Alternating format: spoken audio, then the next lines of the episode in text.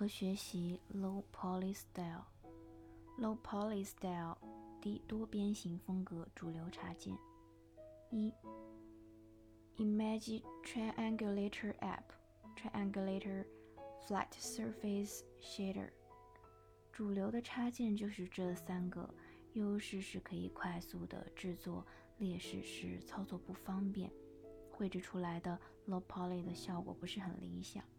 二用平面软件和三维软件做出来有什么区别？用平面软件制作很出色的作品，比如像设计师 Chris 那样的作品，还是很难的，对结构、光影、配色都有很高的要求。而三维软件会帮你解决这些问题，但是三维软件系统给的光影和色彩却没有平面软件中对色彩的可控性那么强。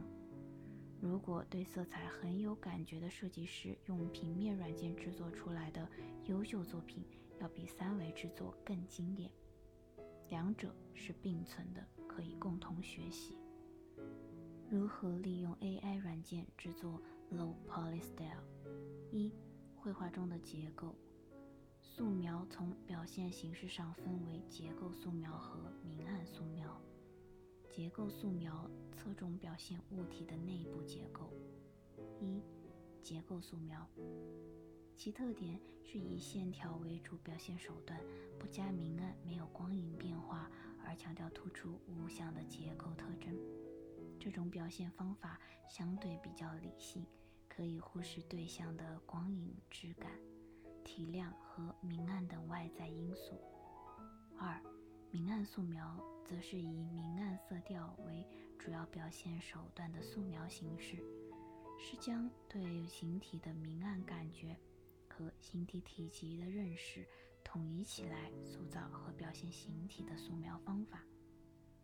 对于手绘能力很强的同学，自然不用多说，但是对于不是科班出身、手绘差的怎么破？我们可以暂时放弃明暗素描，先从结构素描出发。拿到一个事物，虽然画不出来，但是我能很好的看出其中的结构。在目前主流的在做减法的趋势下，插画、产品、图形、图标、logo 大多需要精准的结构关系。至于明暗关系，只需要简单的交代一下即可。总之，结构素描很重要。画好结构素描，对以后的造型设计会有很大的帮助。二，绘画结构那么重要，你讲了那么多，我还是不会怎么破。方法一：照片转素描手绘 PS 动作插件，合理的运用这款插件，从 PS 整体色阶。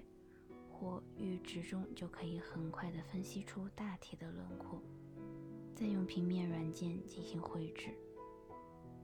方法二，AI 软件自带图像描摹，图像描摹高保真照片、低保真度照片、三色、六色、十六色，通常用这五个模式，新手也能快速地分析出造型中的明暗结构关系。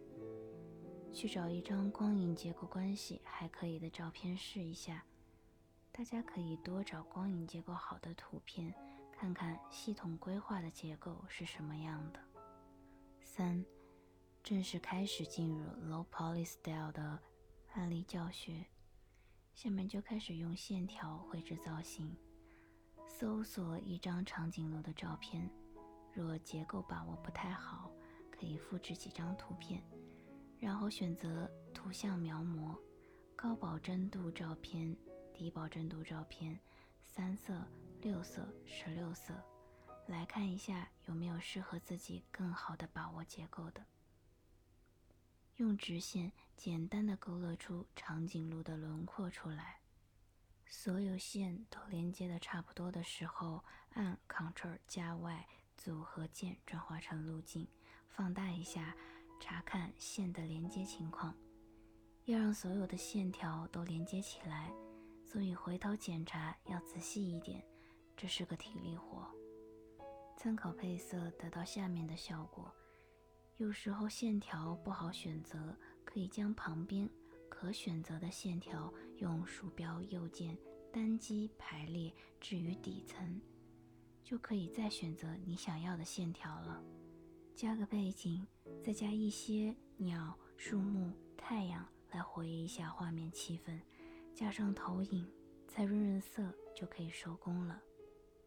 四，举一反三。举一反三也是我们设计师应该掌握的一项技能。我在绘制了一套 low poly 小插画之后，举一反三也尝试绘制了一些类似风格的插画。总结，low poly style 虽然不是我们设计师必须要掌握的设计风格，但是通过它，我们可以学到很多。结构素描就是其中非常重要的一个环节。可以尝试练习 low poly style 来提高结构素描的感觉。